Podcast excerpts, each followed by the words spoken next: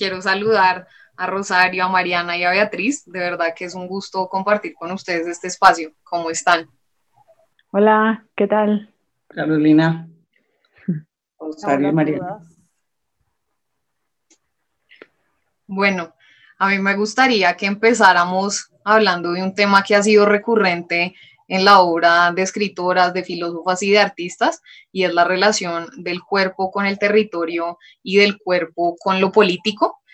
Creo que al hablar del cuerpo en el marco de una conversación sobre mujeres en el arte hay que aclarar que no pretendemos hacerlo desde un enfoque esencialista o biológico, sino que más bien nuestro objetivo es discutir acerca de cómo muchas mujeres y artistas han querido hablar acerca de su experiencia habitando la categoría de mujer, que más que una categoría biológica, a mi modo de ver, es una categoría política con connotaciones e implicaciones políticas. Entonces, me gustaría plantear este primer tema de conversación, la relación entre el cuerpo y el territorio, el cuerpo y el paisaje y el cuerpo y lo político.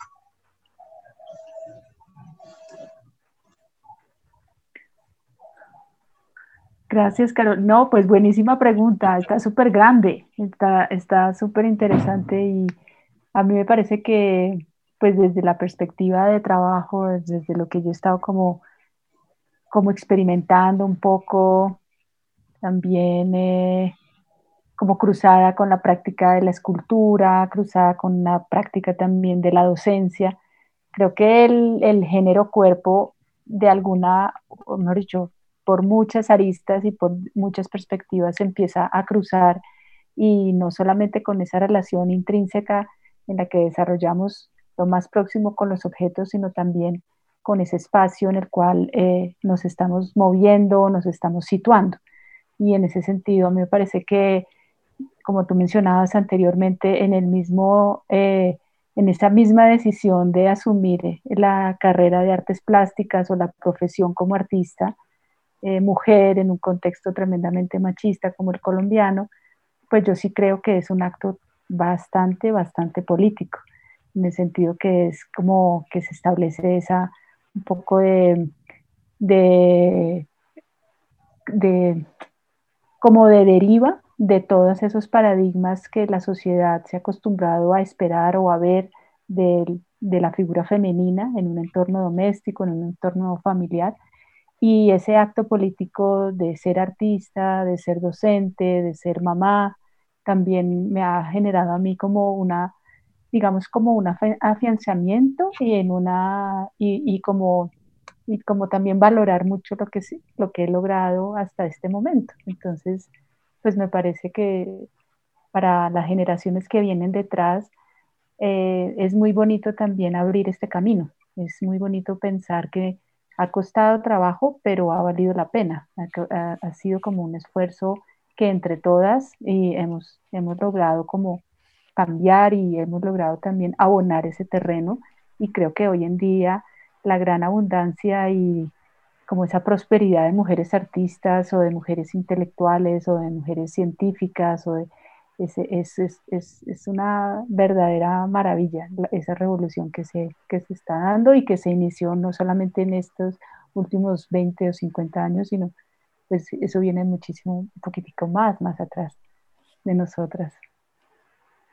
De acuerdo. ¿Hay algo que les gustaría agregar sobre esa relación cuerpo-territorio y el cuerpo y lo político?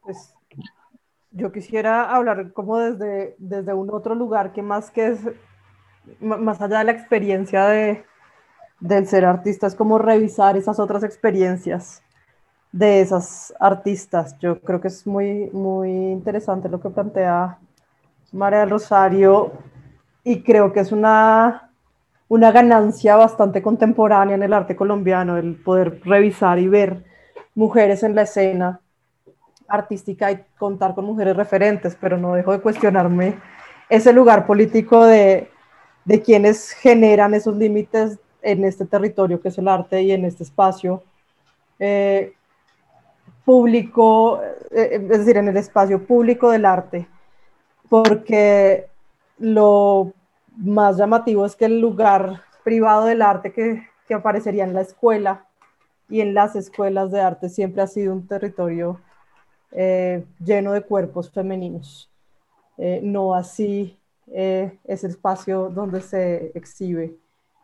Y eso para mí ahí se genera una, no sé, una cierta discusión o, genera una ironía, si se quiere decir de, de, alguna manera, porque no, no hay una relación lógica entre cuántas mujeres han estudiado arte a lo largo de la historia en este país y las mujeres que podemos eh, encontrar como referentes en, en, la historia del arte y en los lugares del arte, sino hasta hace muy poco. Entonces creo que hay, hay preguntas por hacerse y hay, hay todavía muchas, mucha tela por cortar, digámoslo así. Sí, para, para continuar sobre lo que, lo que plantea Mariana en la academia, y pues uno también se acuerda de, haber estado en la academia, digamos, hablaría yo desde mi experiencia como artista y como docente, pero como docente nunca se me olvida haber sido estudiante. Siempre ha habido una mayoría de mujeres en la academia. Y también si, digamos, uno indaga, porque a veces me gusta indagar con los estudiantes, si para ellos estudiar arte significa una acción afirmativa o en realidad creen que esto es un acto político en el sentido de que cualquier decisión que uno toma, quiéralo o no, cambia el mundo. Ellos sienten que no, incluso ni porque uno dijera, eh, niños, repitan, estudiar arte es un acto político, eh, sienten que no lo es, a, veces depende también de los estudiantes en qué semestre están. Eh, ahora que estoy más con estudiantes de cuarto semestre y estudiantes de proyecto de grado y a veces asesorando a algunos estudiantes de maestría, eh, tal vez esa conciencia está más adelante, sea, cuarto semestre de pronto está muy cerca a acabar de entrar y para los estudiantes en ese semestre es un semestre en el que sienten que entraron a estudiar algo y terminaron metidos en otro lugar, pero que hasta ahora están decidiendo como que, bueno, sí, ya ahora aprendimos que arte es otra cosa o nos han mostrado otras cosas que no habíamos visto, pues sigamos a ver qué tal.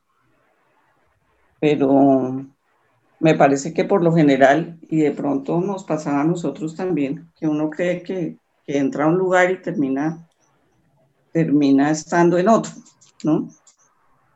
Entonces, eso me parece importante también lo que plantea Mariana, porque después también sucede de pronto que hay una decepción porque las mujeres de pronto no estén tan convencidas cuando terminan su carrera, no sé, no lo sé. Yo creo que hay elementos importantes a, revisar. Eh, me parece llamativo lo, lo, que plantea Beatriz, porque efectivamente a los estudiantes les asusta el concebirse a sí, mismo, a sí mismos como políticos. ¿sí? Es, es como una, a veces parecería ser, ser, una patología de los jóvenes, pero de nuevo, desde el año pasado creo que se, se ha venido rebatiendo en, en, los estudiantes en general en, en Colombia, en América Latina. Sin embargo, entender que el, cuerpo, el, mismo cuerpo como un lugar político es, es diferente desde el arte, ¿sí? Y es diferente para ellos que lo van aprendiendo a medida que, que se los vamos de cierta manera mostrando. Creo que entender el cuerpo como ese lugar político que finalmente no es propio y no ha sido terminado de apropiar ni por ellos ni por nosotros, porque existen unas, unas delimitaciones establecidas por otros, por, por agentes externos, culturales, eh, institucionales, que nos dicen cómo debemos ser cuerpos, eh, termina afectando esas, esas posturas, pero de ahí me surge a mí esa, esa como conexión que hago con lo que plantea Beatriz, que tiene que ver con cómo estos cuerpos femeninos y estos cuerpos no machos son un, poco una serie de cuerpos impropios, inapropiados, eh, e impropios dentro de las escuelas de arte, nuestros estudiantes, y creo que podríamos revisar como en diferentes facultades y puede ser bien interesante. No son cuerpos eh, como dogmáticos y, y, por eso de alguna manera se genera un cierto estereotipo alrededor de estos cuerpos eh, más lejanos a, a, lo normalizado dentro de las escuelas de arte y, y se generan unos límites diferentes, pensaría yo desde ahí. a, mí, a mí me gustaría agregar algo a esa conversación del cuerpo como territorio y me gustaría también citar un artículo que escribió Julia Buenaventura, la historiadora del arte, en una de las revistas Errata, la de feminismos, que se tituló Dos propiedades de naturaleza diversa. Y en ese artículo ella cuenta cómo históricamente las mujeres fueron consideradas propiedades que a diferencia de los esclavos hombres daban cría y estaban siempre supeditadas a dos figuras masculinas, a la del marido y a la del padre. Es decir, no tenían ninguna potestad sobre sus cuerpos ni sobre sus vidas, porque por un lado eran consideradas como prestadoras de servicios de cuidado y de afecto, y por otro lado eran consideradas una moneda de cambio. Entonces, en la medida en que ese cuerpo se convertía en un territorio público, las mujeres perdían espacios, perdían agencia y perdían derechos y eh, quedaban más relegadas al plano de lo biológico y de lo doméstico. Y otro elemento que anota Julia Buenaventura en ese artículo y que me parece que es importante destacar es eh, que en muchos países latinoamericanos que copiaron sus códigos civiles de los franceses, como es el caso de Chile y de Colombia, la, había un decreto que decía que las mujeres al casarse automáticamente perdían el derecho a comprar, vender, heredar e hipotecar bienes y la falacia que sustentaba ese decreto era que una propiedad no puede comprar otra propiedad. Entonces, además de escandaloso, a mí me parece que es muy revelador ese dato, porque muestra cómo las mujeres no éramos reconocidas como titulares de derechos y como ciudadanas, sino como propiedades. Eso me parece que es un elemento importante a discutir cuando se habla del cuerpo como territorio. Por otro lado, creo que en la medida en que las mujeres hemos transgredido esos espacios privados, eso ha venido acompañado de sanciones.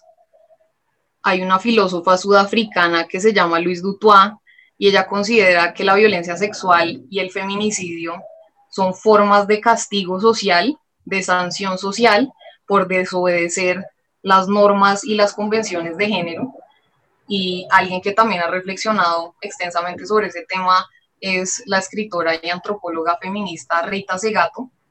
Ella ha dicho que los violadores son unos moralizadores, una suerte de policía moral del sistema que se encarga de custodiar el orden patriarcal y también de garantizar que esas normas y esas expectativas de género se cumplan.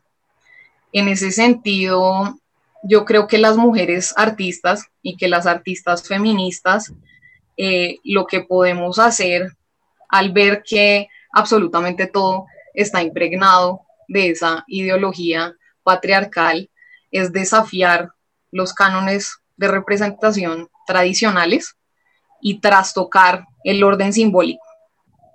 Esa misma filósofa que mencionaba hace un rato, que es la sudafricana Luis Dutoit, dice que las mujeres históricamente hemos estado al margen o excluidas del orden simbólico. Entonces yo creo que en esa medida las artistas mujeres y las artistas feministas podemos entrar directamente a alterar y a jugar y a modificar ese, ese orden simbólico. Entonces me parece que en esa medida podemos aportar muchísimo. Eh, y me gustaría también, pues como preguntarles a, Rosario y a Beatriz, que han abordado en sus obras el tema del paisaje y del cuerpo y del territorio. ¿Cuál es su opinión respecto a esas relaciones?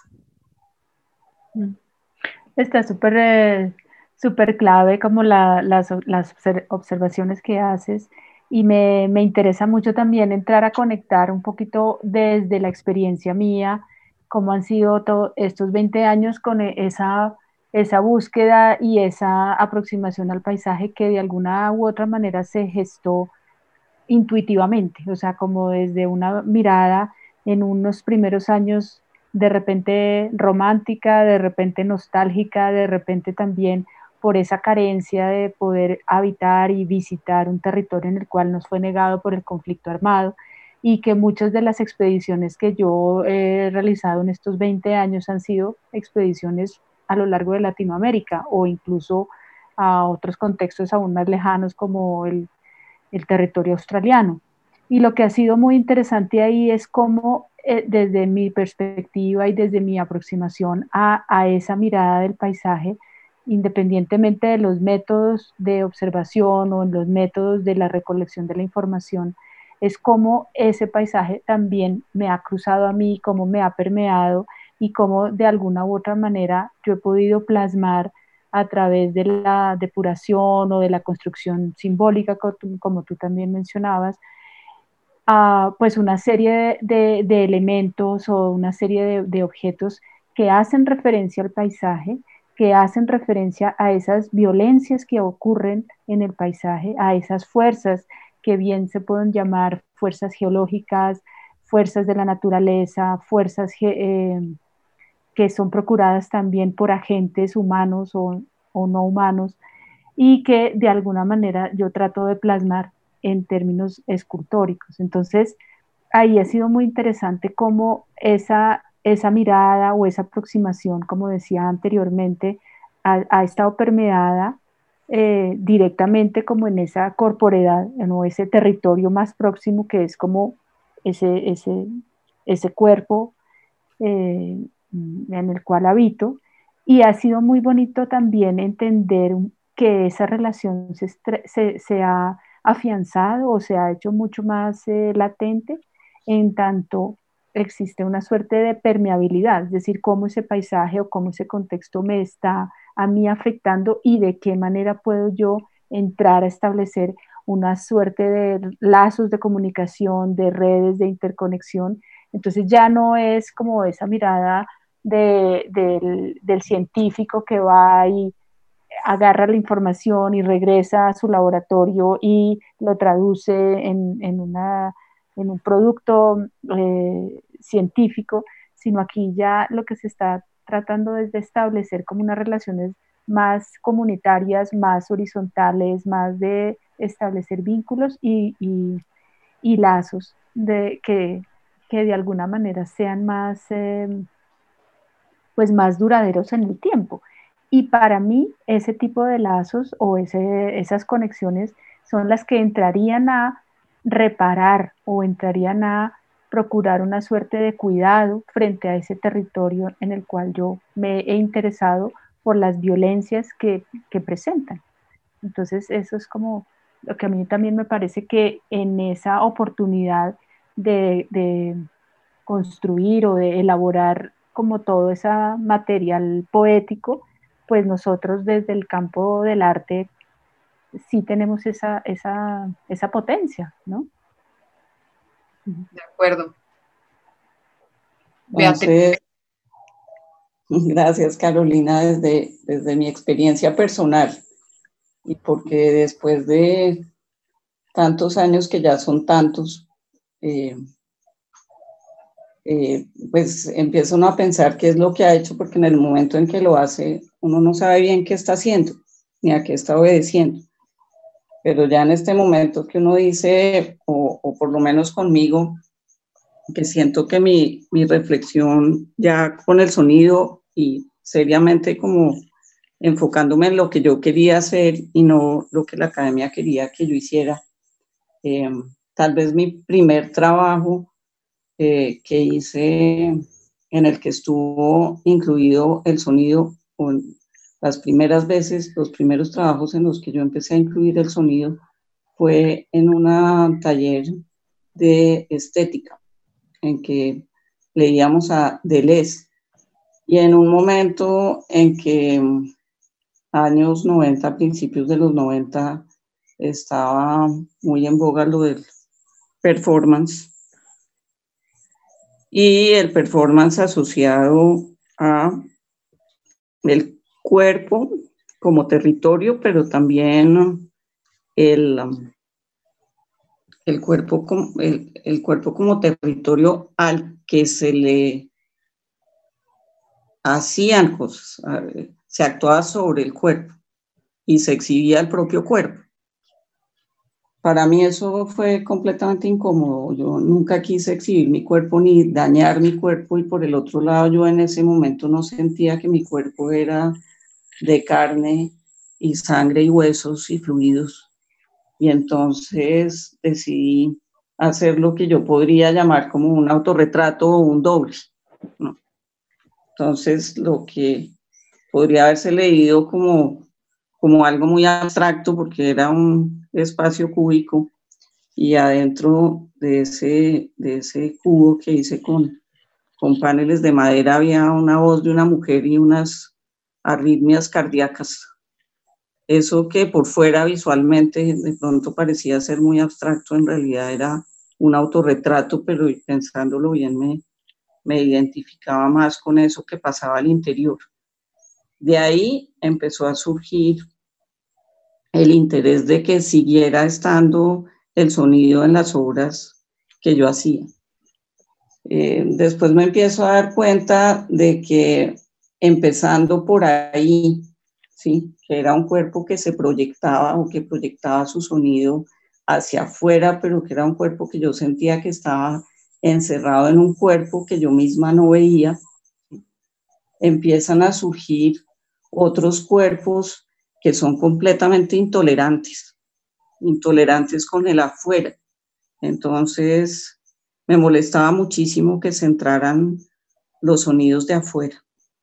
También porque siento que el cuerpo es una construcción cultural y pues eh, yo estudié, viví en Bogotá, nací en Bogotá, eh, toda mi familia santanderiana por ambos lados y siento que son culturas que abogan por la distancia, ¿no? Mi familia siempre fue muy distante, incluso el tuteo es, fue algo posterior que adopté, pero yo era una persona que trataba de usted. Y no, definitivamente yo no abrazaba a nadie ni nada. Eso es una modalidad nueva que me vino después de viajar a Brasil en el año 97. me volví más abrazadora por, porque para mí también los, viajes son la gente. Para mí, para mí los viajes en realidad no son, no son el paisaje, pero también estaba pensando yo entre lo visual y lo auditivo, justamente pensando en esto de, de territorio y paisaje y naturaleza. Y cuando, por ejemplo, yo dibujo, dibujo mucho y pues tomo fotos ahí con el celular, pero no soy de cámara fotográfica, yo me siento lejos, con lo visual yo siento que, que la herramienta con la que me acerco, bien sea el lápiz o la cámara o el lente, eso me aleja de la realidad. Cuando estoy con la grabadora grabando los sonidos, yo me siento adentro. Yo estoy adentro con, con ese aparato que captura el paisaje, que sería en ese caso el paisaje sonoro, no el visual, ¿no? Ahí yo no estoy contemplando en ese adentro. Entonces, para mí esos viajes son estar con la gente y estar con los otros seres vivos también. Para mí la, conectarme con, con los seres vivos es importante y llevarlos hacia el espacio arquitectónico que, que es tan tan devastador de, la vida. O sea, en un último trabajo que, presenté en galería llevando unas raíces que son materia orgánica, pues me daba cuenta de lo devastadora que tenía que ser yo con todos los seres vivos que habitaban esas raíces. Para los seres que estaban ahí no fueran a carcomerción de la galería o las obras que estaban al lado o el mismo piso de la galería, en fin los seres humanos siempre estamos eh, masacrando a los otros seres vivos para protegernos, ¿no? Entonces, en, en, esa, en esas relaciones cuerpo-territorio, por un lado empiezo yo como desde un autorretrato que no parece ni tan autorretrato. La obra es muy autobiográfica, pero llena de secretos. Una vez me han dicho que es muy críptica, ¿no? Ese críptico es secretos que guardo yo, pero todo tiene relación con una historia personal. Ok, eso, eso está muy interesante. Eh, quisiera saber si en este momento quieren intervenir Rosario o Mariana. Yo tengo una anotación por hacer eh, sobre la relación nuevamente cuerpo-territorio, pero en un contexto más específico y es en el contexto colombiano. A mí siempre me ha impresionado mucho cómo los grupos armados, a través de la violencia sexual, ejercían control territorial, cómo a partir de violar, por ejemplo, a las mujeres, terminaban desplazando comunidades enteras y terminaban adueñándose y apropiándose de ciertas tierras.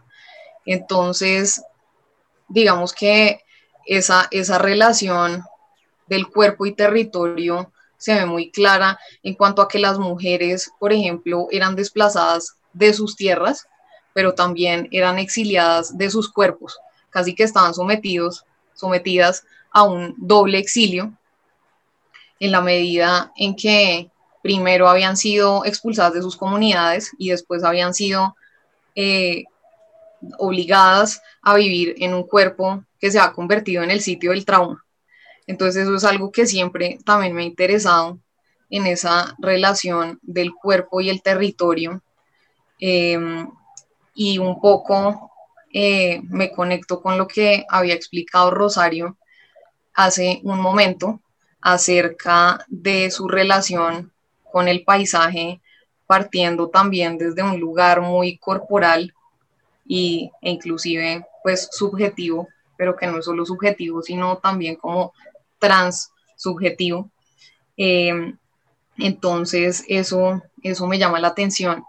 Eh, me, gustaría, me gustaría escuchar también acerca de la opinión de ustedes sobre la pedagogía, sobre si es importante o por qué es importante que la pedagogía tenga un enfoque de género o un enfoque feminista.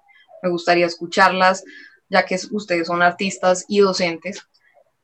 Entonces, pues... Quisiera como, como organizar un poco la, las dos ideas que estás, que estás juntando, porque creo que hay algo dentro de lo que venía narrándonos Rosario eh, y lo que, lo que habla Beatriz a partir de su experiencia, que tiene que ver con un hacer de las mujeres en el arte, eh, que está construido por una historia personal eh, y atravesado también desde lo que se le exige a las mujeres eh, un poco hacer, ¿cierto? Yo me resisto o lo hago, pero de cierta manera la, la exigencia y lo que nosotras mismas nos exigimos desde ese ámbito cultural es, es bien eh, significativo en esa construcción de la, de la obra, pero en esa construcción de mi propio ser.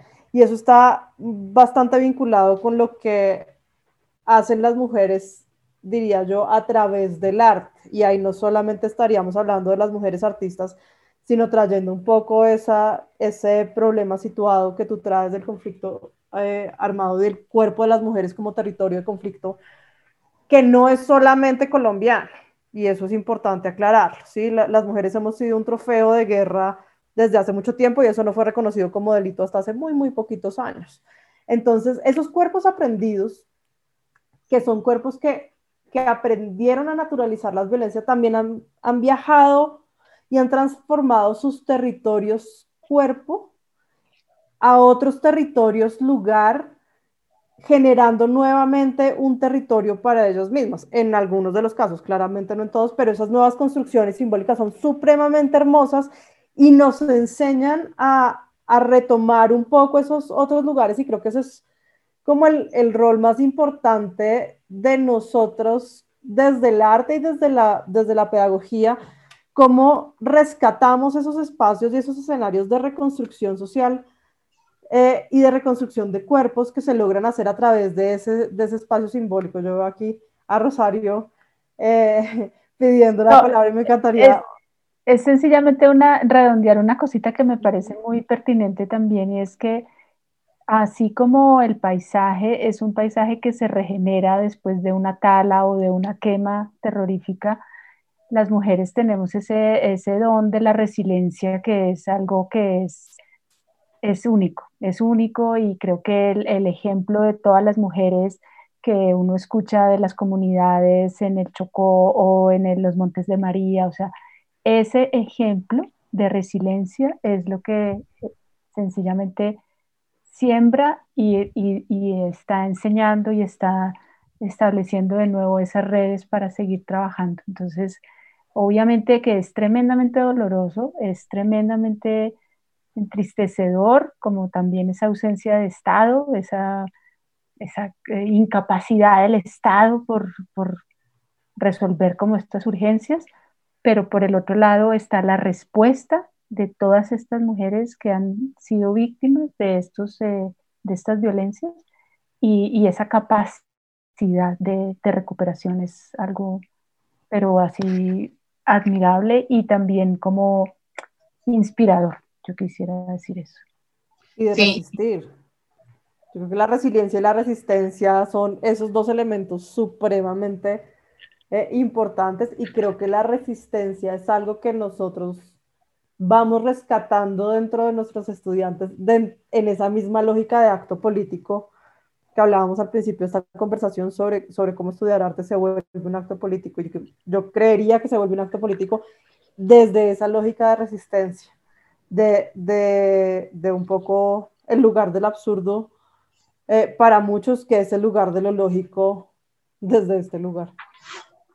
Me, me parece importante apuntar que cuando hablamos de violencia nos vamos a casos extremos como el que está hablando Carolina, eh, que son los casos extremos de violencia sexual, pero las violencias están todo el tiempo. Incluso está uno con los estudiantes y pues se acuerda uno de haber sido estudiante de colegio, de haber sido estudiante de universidad, y uno se da cuenta de lo devastador que son las, las enseñanzas en el colegio. Creo que debería estar desde ahí. Mm. Desde ahí, porque pues, todo lo que se enseña en términos de, de los roles que debe desempeñar una mujer, pues tal vez están asociados es a lo biológico, ¿no? Entonces, pues terminan siendo supremamente violentos y es un periodo de tiempo para una persona extensísimo. Ahora que los niños entran más temprano al colegio, pues si el colegio antes eran 11 años, ahorita se están volviendo 12 y 15 años estar en el colegio, ¿no? y pues todos los colegios prefieren unificar, igualar, ¿no?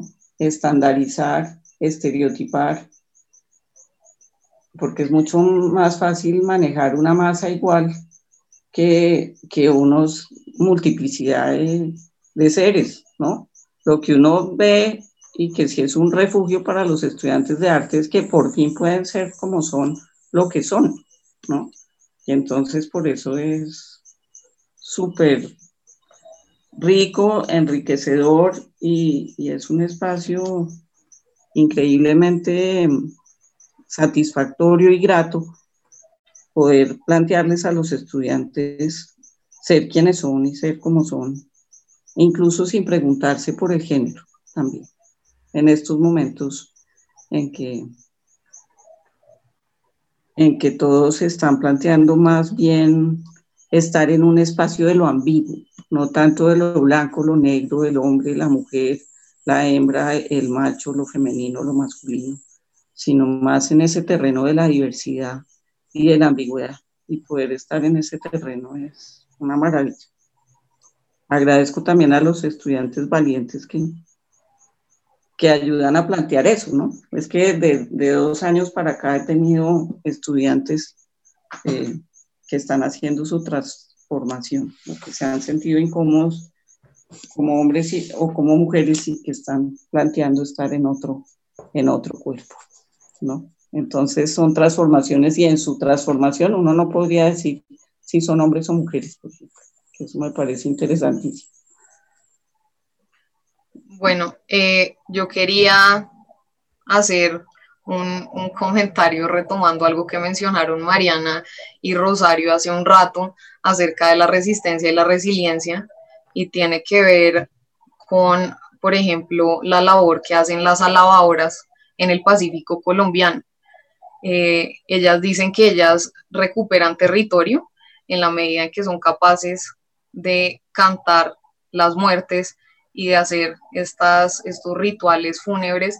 Eh, recuerdo, por ejemplo, que hace un tiempo eh, las alabadoras querían hacer una especie de sanación del río Atrato, ya que había recibido demasiados muertos y lo que hicieron ellas fue encaramar los ataúdes con los restos de, eh, eh, de fallecidos en distintas masacres, como la de Bojayá y la de la capilla, y lo que hacen es recorrer en la canoa con todos estos ataúdes el río Atrato e ir, e ir conversando a lo largo del río con las comunidades indígenas que están situadas ahí a las orillas e ir conversando acerca del duelo, acerca de la pérdida y acerca también de la resistencia. Entonces eso me parecía interesante retomarlo hablando del cuerpo y el territorio. Y por otro lado, quería brevemente hablar de un concepto y de un tema que le ha dado forma a, mi práctica recientemente y es el tema del ecofeminismo. Creo que, que creo que también aglutina problemas ecológicos y de género. Eh, lo que hace el ecofeminismo, que es una derivación, es una corriente del feminismo y también es una postura ética, lo que hace es que encuentra que todos los sistemas de dominación en últimas están interconectados y, eh, introduce también un análisis desde el punto de vista económico y muestra cómo el capitalismo y las lógicas del capitalismo, que son la acumulación, la sobreproducción, la optimización, para que, o sea, para que ese sistema capitalista se siga conservando, hay que explotar ciertos cuerpos y ciertos territorios.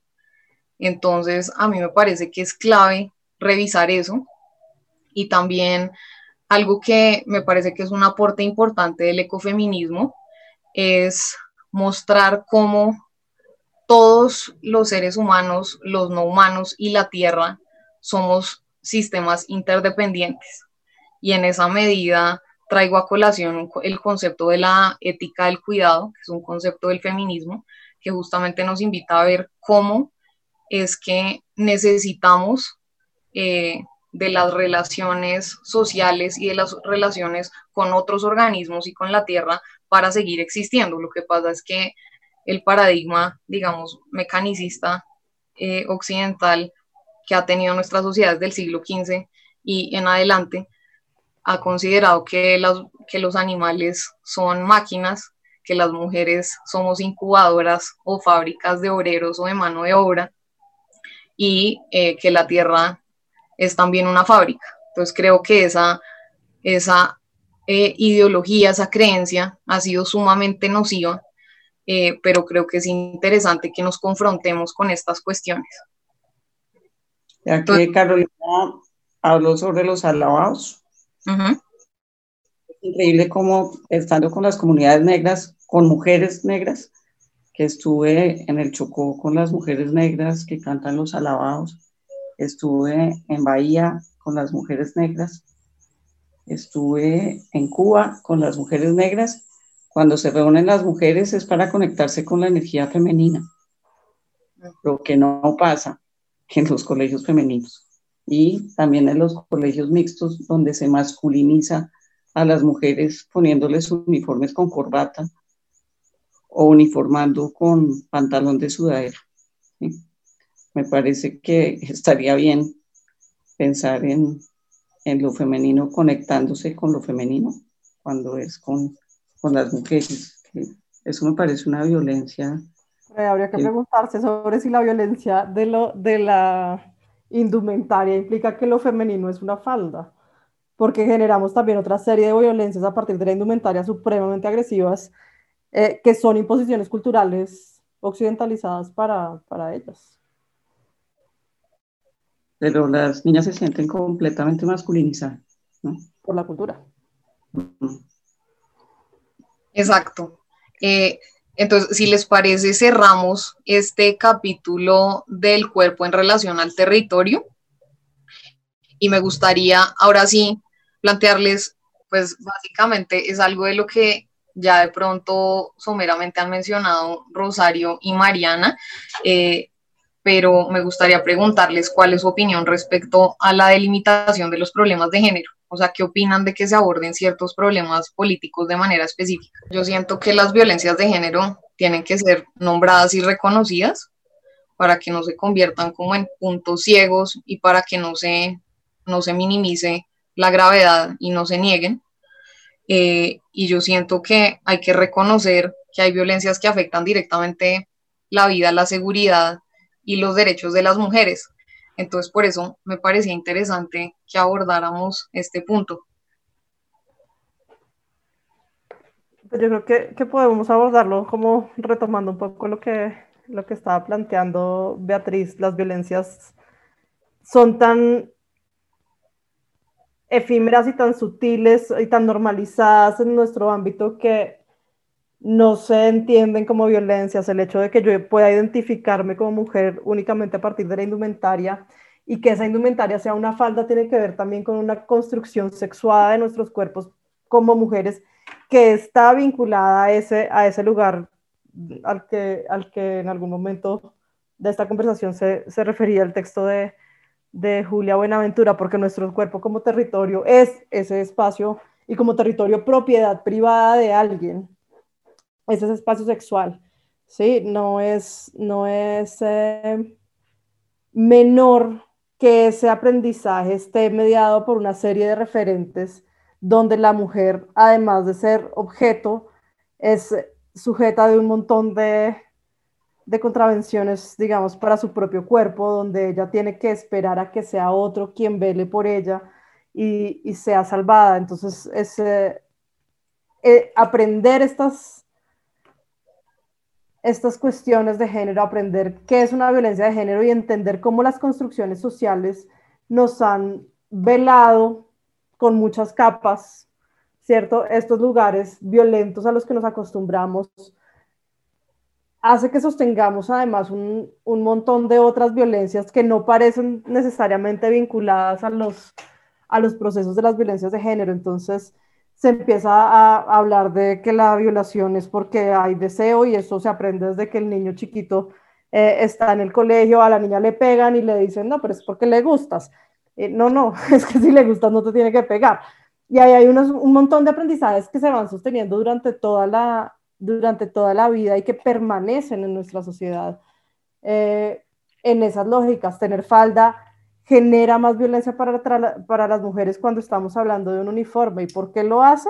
Porque quedan más expuestas, ¿sí? porque se vuelven un objeto sexual y ellas aprenden a ser un objeto sexual de, desde el comienzo. Entonces, esos espacios hay que empezar a transformarlos y hay que empezar a transformarlos desde la educación. Y el arte no puede estar alejado de esos procesos, o la educación en el arte no podría estar alejado de esos procesos eh, para lograr unos cambios realmente significativos donde haya un, un reconocimiento del otro como otro, como par, para que podamos hablar de, empatía, para que podamos hablar de alteridad eh, de una manera radical, tenemos que empezar a reconocer ese lugar donde no estamos siendo reconocidos eh, por cuenta de esas violencias, eh, sobre todo las que son simbólicas, que se vuelven estructurales en nuestro contexto, cómo las mujeres tenemos que transformar todo nuestro ser y masculinizarnos eh, para demostrar que nuestros cuerpos tienen las mismas condiciones cuando nuestros cuerpos tienen otras condiciones, cuando una mujer recién parida tiene unas vulnerabilidades muy diferentes a las que tiene un hombre que acaba de tener cuya esposa acaba de tener un hijo que no tiene ninguna vulnerabilidad eh, biológica en este contexto. Entonces, aprender nuestras diferencias y reconocerlas para encontrar las formas de, eliminar esas violencias es vital para que, no sé, para que seamos una mejor sociedad a largo plazo. También me parece importante aclarar que no toda mujer artista es feminista, ¿no? Porque Carolina siempre está hablando las artistas feministas. Sí, sí, lo hago como, sí, desde un punto de vista muy personal, eso es cierto.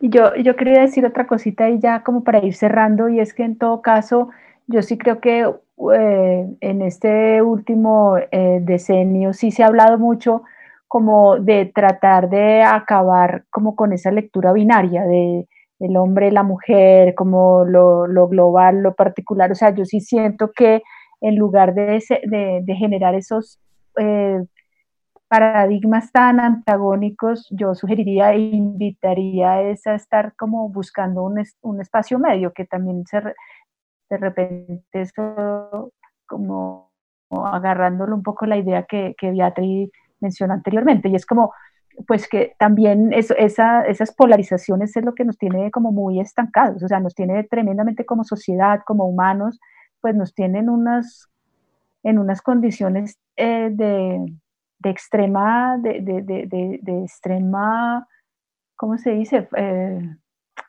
eh, como, como ausencia de generosidad o de empatía o de como si tú no eres como yo, entonces definitivamente debes estar confinado en otro lugar que no es el mío. Eso a mí me parece como, pero ¿dónde está la tolerancia? ¿Dónde está como pues la aceptación o dónde está el respeto? O sea, yo sí creo que en eso, entonces ahí también eh, me, me, gustaría como hacer mucho énfasis que, que, pues que también ese movimiento feminista como tan arraigado y con las banderas, ¿no? Pues también me parece un poquito peligroso, o sea, está bueno sí estar como muy atento, pero, pero no con este radicalismo de, los, de las feministas duras, duras de los 60 que si no eran, o sea, eh, yo, yo en eso tampoco milito, por valga la pena la ambigüedad. Yo creo que los tiempos han cambiado. Mm. Ahora que estamos más ligados a la naturaleza, pues también aprendamos más de los seres vivos, ¿no? Mm. Y los seres vivos son diversos. Entonces yo diría, aprendamos de diversidad, porque en ese blanco-negro, hombres, mujeres, feministas, a veces también se vuelven muy excluyentes. Eso siempre lo he planteado. Y, y, queremos ese espacio de conciliación, no de separación. Entonces, conectarnos con lo femenino, sí, pero también los hombres. También los hombres conectarse con su femenino, ¿sí? Pero y también todos los que sientan que están entre hombres y mujeres o están en ese tránsito. Conectémonos con lo femenino, conectémonos con lo masculino y conciliemos lo femenino y lo masculino. Eso es lo en lo que estoy yo. En eso milito. Eso, eso yo me adhiero, maestra.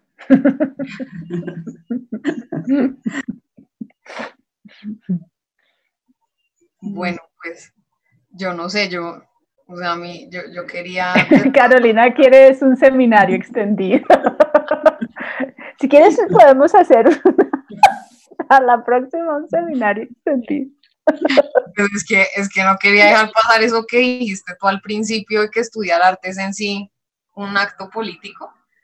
Eh, creo, que, creo que es importante recalcarlo porque creo que desde la academia podemos darle suficientes herramientas conceptuales a los estudiantes y a las estudiantes y para que realmente cuestionen todas estas problemáticas, tomen decisiones informadas y también forjen un criterio propio. Entonces eso era, eso era lo último que yo quería anotar. Entonces ármese ahí un seminario, Carolina. y nos invita, eso está bueno. No, chévere, muchas gracias, qué linda, qué linda y me parece que los estudiantes de la Universidad del Bosque deben estar muy felices de tenerte como profe. No, ustedes, o sea, yo me cae la menor duda que debe ser increíble. También como profesora, yo fui alumna de Beatriz, entonces ya sé. Ah, sí.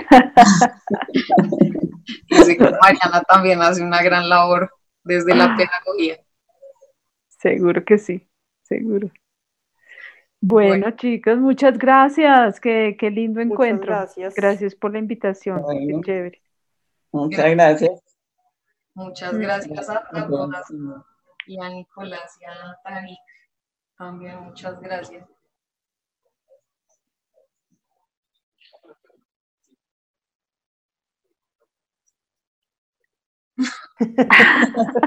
Como entre ustedes, entre ustedes.